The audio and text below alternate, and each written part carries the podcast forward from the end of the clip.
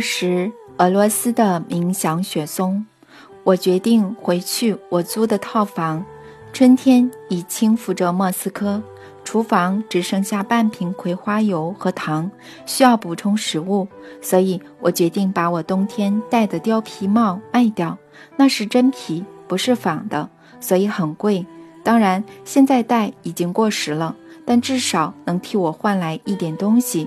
我一边想着，一边走向莫斯科为数众多的其中一个市场。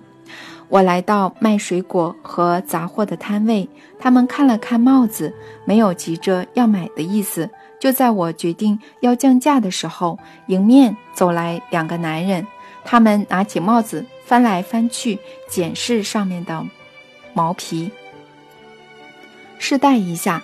你去跟谁要个镜子？其中一个对他的伙伴说，并建议我们到旁边等。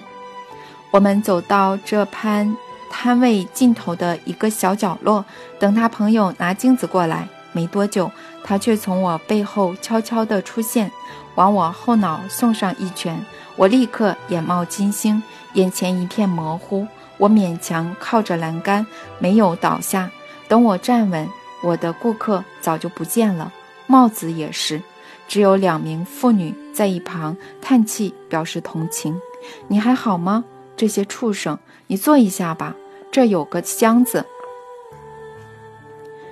我靠着栏杆，再站了一阵子，才慢慢的离开市场。天空下着春天的毛毛细雨。我在马路边停下来，好看清楚左右来车，准备过马路。我的头痛得嗡嗡作响。一台车在我打哈欠时近距离开过，溅起地上的泥水，弄得我整个裤子外套都是。正当我思考着该怎么办，还没移动半步时，一台卡车又溅起相同的水花，这一次甚至溅得我满脸都是。我还离路边，我远离路边，移到摊位的遮棚下躲雨。想着接下来怎么做才好。我这副模样，他们当然不会让我进地铁。距离我住的地方有三站，可以用走的。可是依我这副模样，警察会把我当成醉汉、流浪汉或可疑的分子拦下来，还要在他们问话时辩解自己的清白。我又可以对他们说什么呢？我现在到底是谁呢？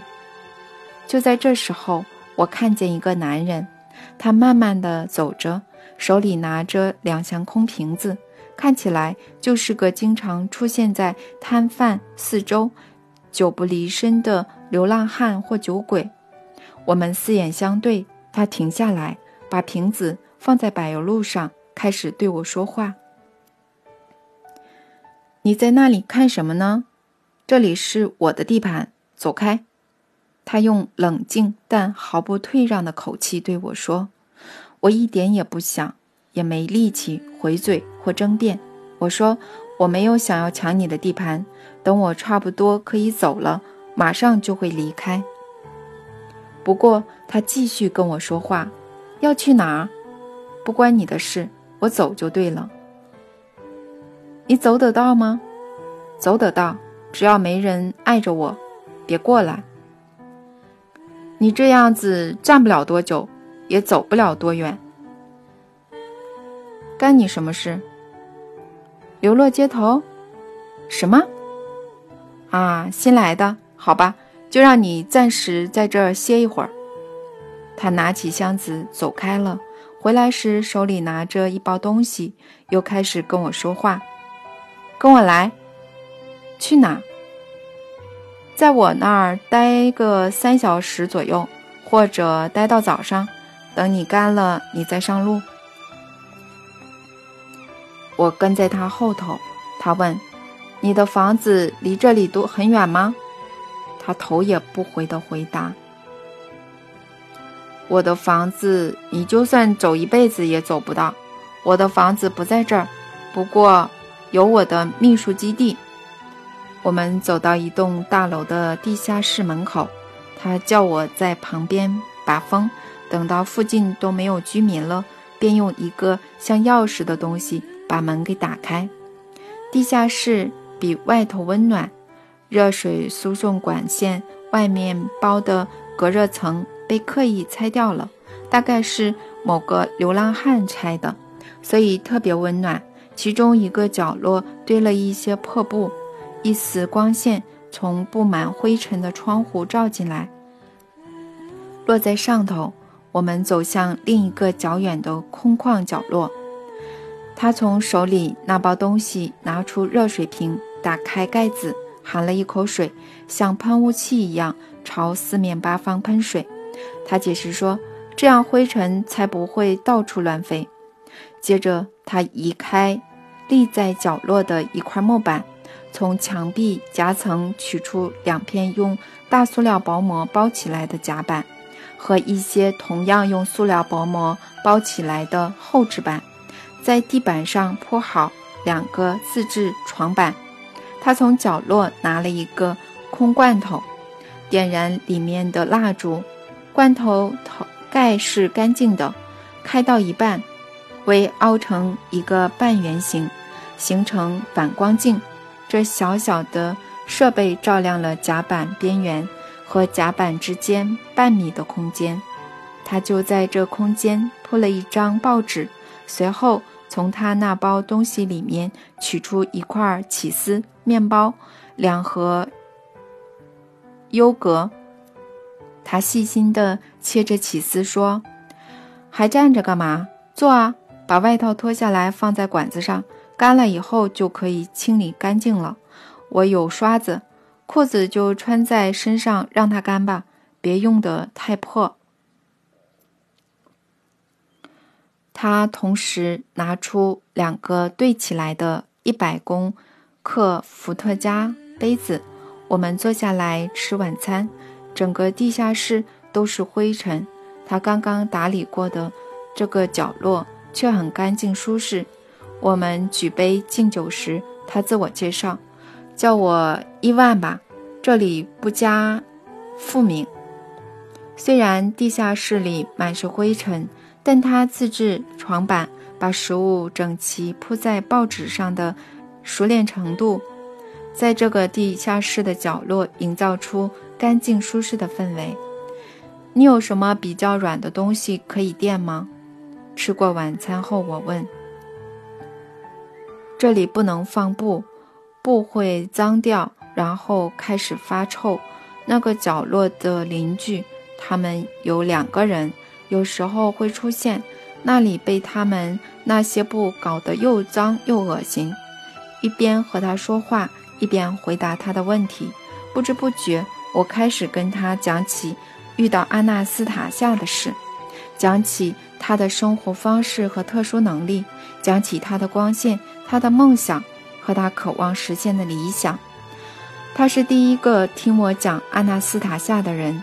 我也不知道为什么要跟他聊阿纳斯塔夏的奇特之处，为什么要告诉他阿纳斯塔夏的梦想，还有我是如何承诺要帮助他的。我试图以纯净的利益组织企业家结社，结果我错了。我应该先写书。所以现在我要开始写书，并且想办法出版。阿纳斯塔夏说：“必须先有那本书。”你确定你写得出来？而且没有钱也能出版？我连自己确不确定都不知道。总之，我会朝那个方向努力。也就是说，有这样一个目标，而且你准备要达成这个目标。没错。然后你相信一定可以达成？我必须试试看。对，一本书，你需要很好的艺术家帮你设计封面，他必须用心设计，精确、精准传递出这本书的思想和目的。没钱怎么请得起艺术家呢？只好不请艺术家，也不特别设计封面了。一定要好好做这件事，搭配一个。完全跟内容吻合的封面，要是我有图画，我有图画纸和画笔，燃料就好了。可惜这些东西现在都很很贵。你是艺术家？职业艺术家。我是一名军人，但我从小就爱画画。我参加过各种艺术性质的社团，后来只要我一有零碎的时间，我都会拿来作画，画完了再送给朋友。既然你无时无刻都想作画，怎么会让自己成为军人？我的曾祖父是军官，我的祖父和父亲也是。我敬爱我的父亲，我感觉到，也知道他期望我成为什么。我尽力符合他的期望，并且升到了上校。哪个单位？只要是在苏联国安局，我从那儿退役的。被裁还是被辞退？我自己，我自己递的辞呈。我再也受不了了。受不了什么？你知道吗？有这样一首歌，歌词是：“军官，军官，你的心脏是靶心。”有人想谋杀你，想取你的性命，对你开枪复仇。当军官常常中枪，但军官为了保护跟在后头的人，永远往枪弹枪弹前进，不会去想自己的心脏被瞄准了。而且最致命的一击通常来自背后，完全命中，在无声无息中爆炸，直接对准心脏。什么意思？还记得重建前的日子吗？像是五月一日、十一月七日这样的国定假日，浩荡的队伍齐声大喊“胜利、荣耀、万岁”。我和其他军官，不只是国安局的，都因自己身为这样这群人的护卫盾牌感到光荣。保护这些人，就是大多数军官生命的意义。后来重建开放，出现了其他口号，我们国安局军官变成猪狗不如的畜生，我们成了刽子手，我们选错了保护对象。曾在红色旗帜下队列游行的人，人群跳到别的旗帜下面，把我们列为罪人。我太太，嗯，我太太小小我九岁，嗯，是个美丽的女人。我以前深爱着她，现在也是。她曾经以我为荣。我们有一个孩子，一个独生子，也是人家说的老来得子。他现在十七岁了，一开始也深深的以我为荣，尊敬我。这一切开始以后，我太太开始变得沉默，不愿意直视我，开始因我感到羞耻。嗯，我递了辞呈，找了一份工作。在商业银行当警卫，把国安局的制服永远藏起来。然而，我太太和儿子始终没有问出口的问题一直悬在半空中。没有问出口的问题是没有办法回答的。他们从报纸和电视荧幕上看到了答案。显然，我们这些军官除了享受下屋和武力镇压，什么事也没做。不过电视里上级军官的奢华下屋都是真的，不是造假的图片。没错，是真的，不是图片。许多人会指控这些下屋的主人，然而这样的下屋跟指控者今天所拥有的比起来，不过是可怜又寒酸的鸡舍。你有豪华游轮，那可比将军的下屋多得多。然而一个将军先得先。进军校，挖壕沟，再成为中尉，从一个军营搬到另一个军营，他就跟其他人一样，为了孩子，希望能拥有下屋，拥有房子。谁又会想到，有多少个夜晚，他得从下屋温暖的被窝里跳出来，进入备战状态？过去的俄罗斯器重军官。给他们分配了大量土地，现在却为一个下屋附带一千五百平公尺的地，对一个将军来说太多了。以前的生活跟现在不一样，再也不一样了。但矛盾第一个指向军官，军官进入参议广场为人民着想，后来却被处以绞刑，丢到西伯利亚的矿坑，没有人为他们挺身而出。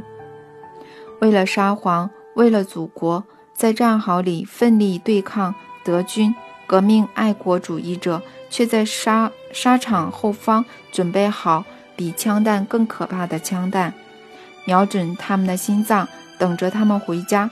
残忍的白军从战场返回，试图建立秩序的军官被冠上这样的称号，到处混乱崩崩坏，过去的价值、物质和精神的价值被焚烧践踏。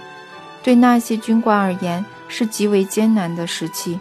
于是他们走出去，穿好整洁的，呃，衬衣，套上制服。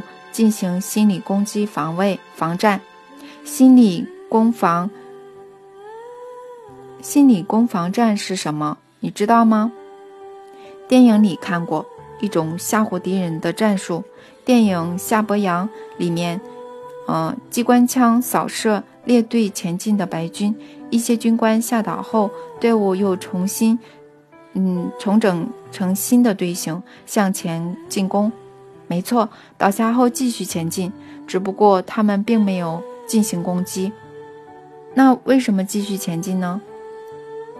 军事演练上，任何攻击都要以我方损失最低的前提下，嗯，俘获或歼灭敌人，进入枪林弹雨，占领对方壕沟。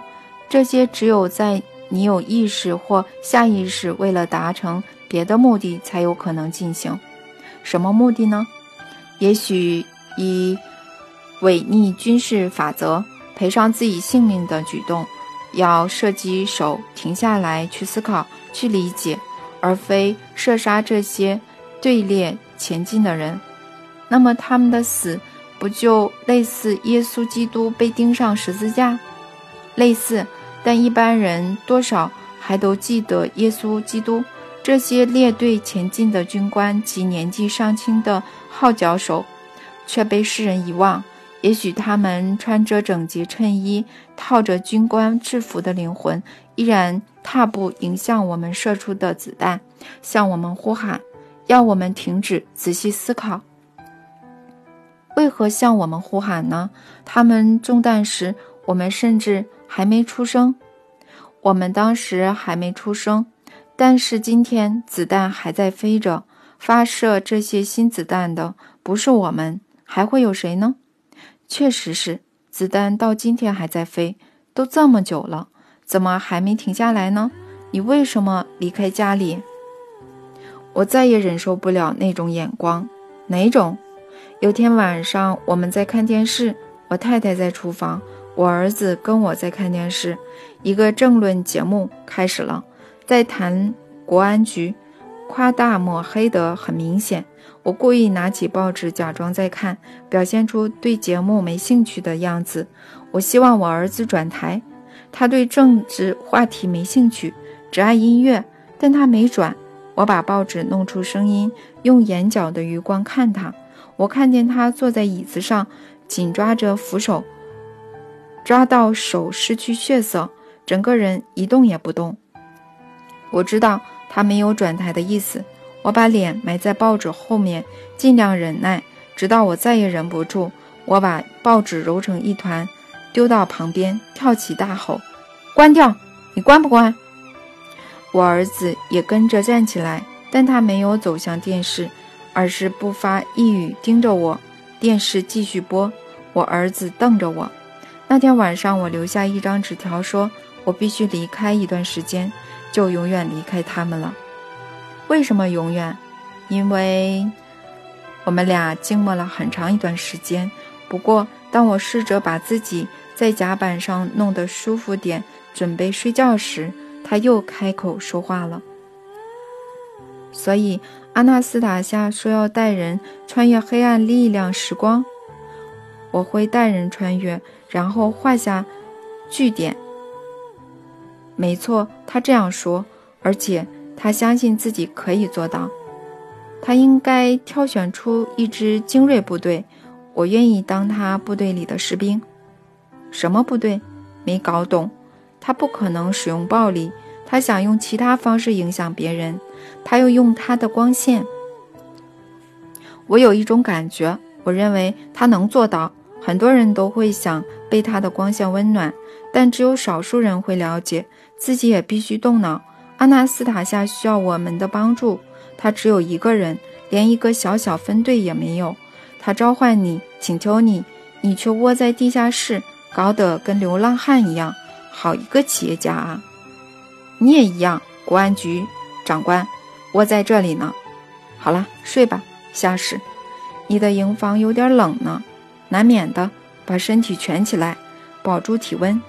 他爬起来，从夹层取出一个用塑料袋包起来的东西，盖在我身上。昏暗的烛光中，他大衣上的三个星星监视在我脸庞发亮。盖上大衣，身体变暖，我就这么睡着了。睡梦中，我听见在角落堆积破布的流浪汉们回来了，看我在这儿过夜，向上校勒索一瓶酒。他答应明天就给，但他们坚持现在给，还威胁他。上校移动了他的甲板小床，摆在我和这些流浪汉之间，说：“想动他，先跨过我的死尸，然后躺在他的甲板上。”把我和流浪汉们隔开，一切又归于平静。我觉得温暖又心安，直到上校摇我的肩膀，我才醒来。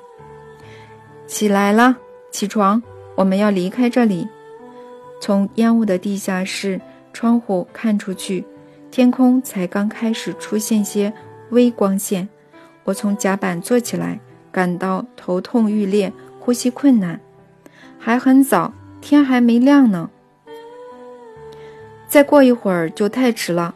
他们混了粉末，点燃棉花，老把戏了。再过一会儿，我们就会窒息、昏死过去。他拿着一只铁锹之类的走向窗户，开始搬弄窗架。那些流浪汉已经把门从外面反锁了。他把窗架挪开，打破玻璃。窜到窗台上，地下室的窗口正对着一个被山门盖起来的水泥槽，凹井。上校接着开始摇动闸门，想让它脱离固定住的地方，但没有成功。我靠着墙边，头还在晕。上校从窗户破掉的地方探头进来，向我下达指令。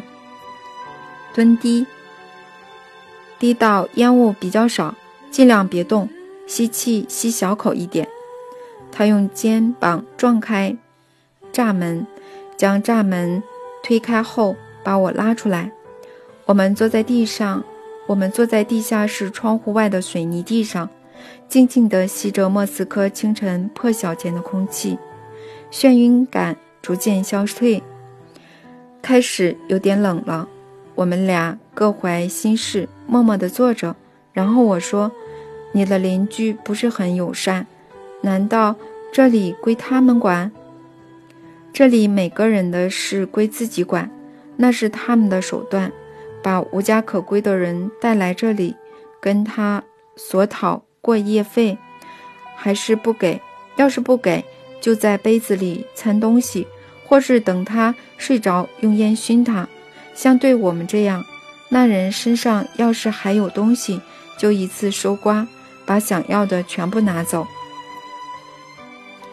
身为一名国安局军官，你竟然就这样眼睁睁看着一切发生？你大可揍他们一顿，让这种事，让这种事情消失。还是你只做，做过办公室，像个公务员，成天处理文件，连擒拿术也不会呢？我需要在办公室执勤，也需要在办公室以外的地方执勤。会擒拿术是一回事，用上它又是另一回事。面对敌人是一回事，面对一般人又是另一回事。我有可能拿捏不准，而实力过当。你当他们一般人，你在这里高谈阔论的时候，他们正在抢劫。随时都有可能杀人，他们的确随时都有可能杀人，但靠武力是制止不了他们的。我们差点就死了，你还在讲大道理，我们勉强逃过一劫，但不是每个人能像我们这样幸运。嗯，不是每个人都能像我们这样幸运。既然你明白，为何光讲大道理不去行动？我不能打人。我说了，我可能会拿捏不当。回你的基地吧，天已经亮了。我站起来和他握手告别，走了几步后，他从背后叫我：“等等，回来一下。”我朝着坐在水泥地上无家可归的上校走去，他头低低地坐在那里，没有说话。你为什么叫我？我问。过了一会儿，他说：“你确定可以？可以，离这不远。”只有三站，三个站，我走得到。我是说，你可以达成你的目标吗？确定吗？写一本书，并且出版。我马上就要离开始行动了，先写一写看。阿纳斯塔夏说：“你可以。”他是这样说。那你怎么没有马上写？我认为另一件事比较重要。意思是，你没有能力确实执行命令。阿纳斯塔夏没有命令我，而是请求我。他请求你，也就是他的战略策略都想好了，你却擅作主张，把事情搞复杂了。就是这样，就是这样。下给你的命令最好认真听，来拿去。他递给我一个用小塑料袋包起来的东西，我一翻开，看见塑料袋里装着。一枚结婚金戒和十字架银链，人家会用半价给你收购，就给他们半价吧，可能还够你走下去。找不到地方住的话，回来这里，我会应付他们。你这是在做什么？我不可能收下。别说了，你该走了，走吧。注意向前走！我说了不能拿。我想把戒指和链子还给他，却对上他既是权威又是哀求的眼神。向后转，向前看，齐步走。他压低声音，小声地说，声音没有一点商量的余地。过一阵子。已经还在我后头的他，转来小声的一句：“一定要办到。”回到住处以后，我想好好睡一觉或躺一下，却一直想到流了流落街头的上校。我换上干净的衣服，出门去找他，一路想着，说不定他会愿意搬过来和我一起住，没有什么是他适应不了的。他做人实际又干净利落。还会画画，说不定可以帮我画封面，而且我们两个一起比较有办法赚些钱当房租。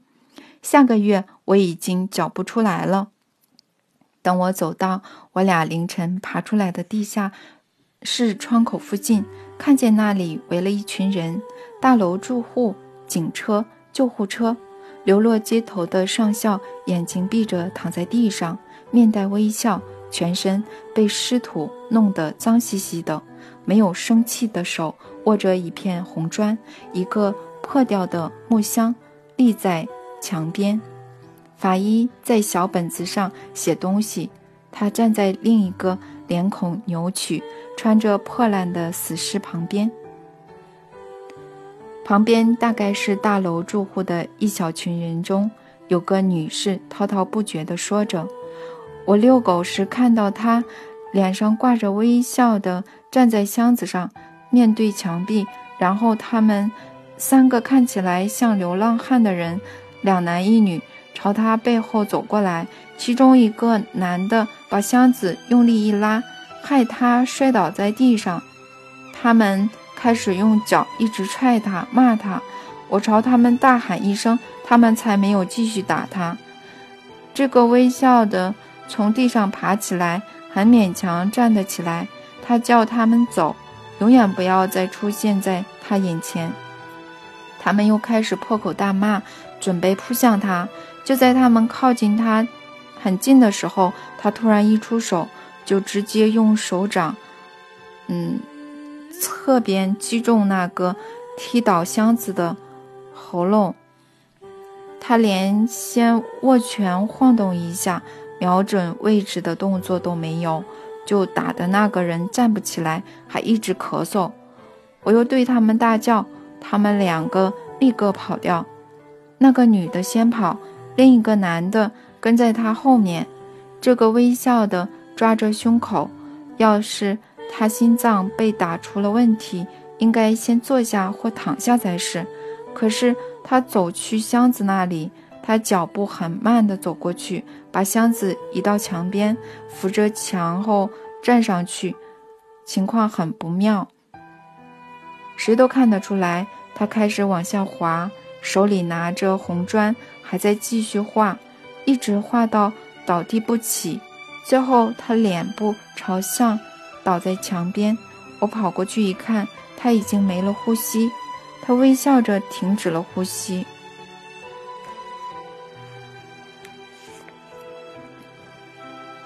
他为什么要站在箱子上？我问这名女士。对啊，为何他心脏已经不堪负荷，还要站上去呢？旁边有人跟着问。他想继续画。那三个流浪汉偷偷从后面靠近他的时候，他正在画画。可能就是因为。这样才没发现吧？我跟我的狗在外面散步很久了，它从头到尾都站在箱子上画画，一次都没有回头。在那里，它的画高一点的地方，它指向建筑的砖墙。房子的灰墙上有红砖勾勒的线条，一个圆圈代表太阳，中间是雪松枝。沿着太阳弧线的边缘有一排歪斜的字。我走进墙边一看，是俄罗斯的冥想雪松，还有几道光线射太阳边缘的，还有几道光线从太阳边缘射出来，一共只有三条，无家可归的上校来不及补上更多。两条短线之后是弯弯曲曲，一路画到墙底的第三条线，那里躺着无家可归的上校，他微笑着死去的身体。我看着他带着微笑、沾满泥巴的脸，想着，也许在他生命最后一刻，阿纳斯塔夏用光线碰触了他的灵魂，温暖温暖了他。那多少让他感觉温暖了点儿，并且把他的灵魂带进永恒无限的光里面。我看着尸体被搬上车的过程，我的上校被漫不经心地扔上去，头部碰撞着车底。我看了很不忍心，我把外套脱下来，跑过去车子旁边。叫他们把我的外套垫在他的头下，其中一个医护人员骂了我，但另一个默默拿了外套，把它垫在上校斑白的头发下面。车子开走了，现场一片空荡，仿佛什么事也没发生过。我站在那里，看着被朝阳光照亮的图画和上面的题字。心中百感交集，做些什么？我一定要为他做些什么。这个公安局长官在这里捐圈区的俄罗斯军官，但有什么是我能做的呢？最后，我决定我会把你的图放上我的封面。长官，我一定会写好的，虽然。我还不确定要怎么写，但我一定会写的，而且不止一本。我要把你的图放在每一本书的封面上，当成标志。我要在图里向所有俄罗斯人呼称：俄罗斯人，不要拿你残酷无情的子弹，在无声无息中爆炸的子弹，对着我们自己的军官心脏发射。不要从背后射击任何白军、红军、蓝军、绿军，准尉或将军从背后射击的子弹，比任何铅弹、枪弹还可怕。不要射我们自己的军官，俄罗斯人。二十一，我飞快地写着。城市设计系的大学生安东·阿尔乔姆、廖沙三不五时会替我送来吃的。他们还不知道安娜斯塔夏是谁，不过我告诉他们，这本我必须写出来的书可以解决我们组织结社的问题。他们马上开始把手稿打进电脑，这工作大部分是廖沙在做。他每隔三天就会拿印好的稿子过来，再拿新的章节回去，这样子持续了两个月。有天，辽沙带着打好的第一集最后一章，储存全文的磁碟片、两瓶啤酒、香肠跟其他吃的，还有一些钱，全部摆在厨房桌上。我惊讶地问他：“辽沙，你哪来这么多东西？”他跟妈妈住在一起，过着拮据的生活，连坐地铁或买三明治的钱都常常不够。期末考试开始了。弗拉迪米尔·尼古拉耶维奇，廖沙回答：“我帮几个同学绘图，还帮一些太懒或者根本不会的人写程式。这些是我得到的酬劳。期末考得过吗？没问题。我还剩下一科要考，两天后我就要被，呃，应征入伍，去基诺。”基涅什马受训一个月，幸好你已经把阿纳斯塔夏写完了。如果有什么地方需要修改，可以交给阿尔乔姆、安东。已经开始受训了。廖沙，你一下要帮别人绘图，一下要帮别人写程式，每天还要打字，把阿纳斯塔夏印出来，怎么有办法准备考试呢？廖沙没有回答，我转过去把煎好的香肠送到桌上。廖沙已经把头和手埋在桌上那叠按照阿纳斯塔夏手稿打好的纸张里睡着了。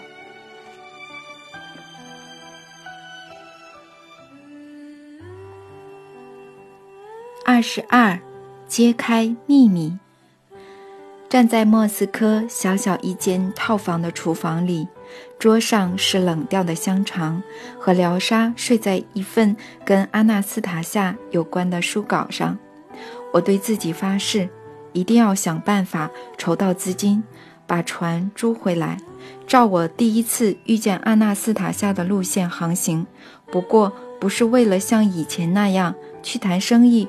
我会让船在白夜时期出航，好让大伙在最高级的船舱享受美好的假期，包括疗沙跟安东、阿尔乔姆，还有其他不顾一切、混乱努力付出的人。他们为了成立合作社，串联利益纯净的企业家，对自己已有的福利从来不过问。这到底是什么样的一个想法？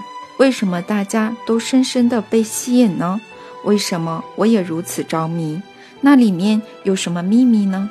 我一定要弄清楚每一个环节，我都要具体弄清楚，揭开里头的秘密和真实目的。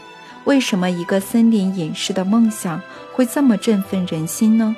那里面到底藏了什么秘密呢？有什么办法能解开这个谜题呢？解开这个谜题呢？莫斯科《真理报》的记者卡加加洛维纳想从学生口中问出这个答案：什么原因让你们想要行动？你们感兴趣的是哪个部分呢？不过他们无法明确的回答，只说这件事值得我们去做。可见他们也是照直觉行事。不过这份直觉里头。究竟包含了什么呢？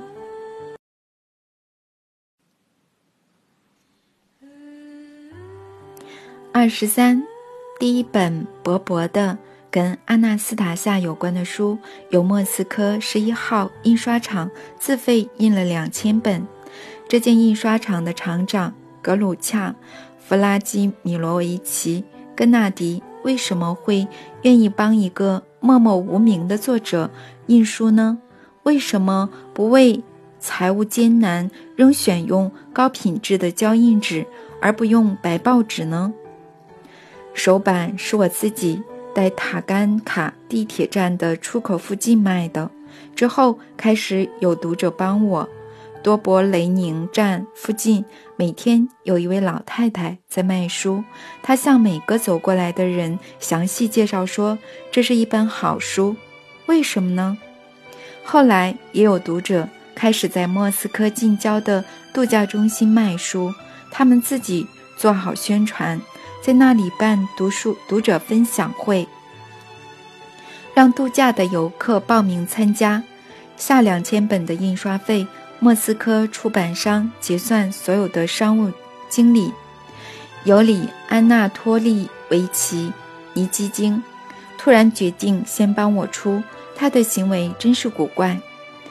他开车过来告诉我，我今天要跟儿子出国参加网球赛。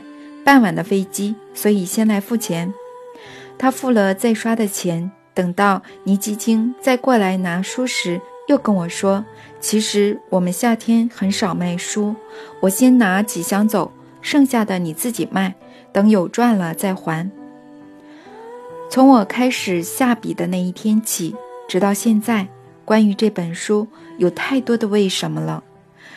这本书好像有自己的生命。不停地将人拉到面前，再透过每个人成功打进我们的生活。我曾经把这相关的一切当成巧合，但这些巧合却组织成一连串有逻辑次序的巨大结构。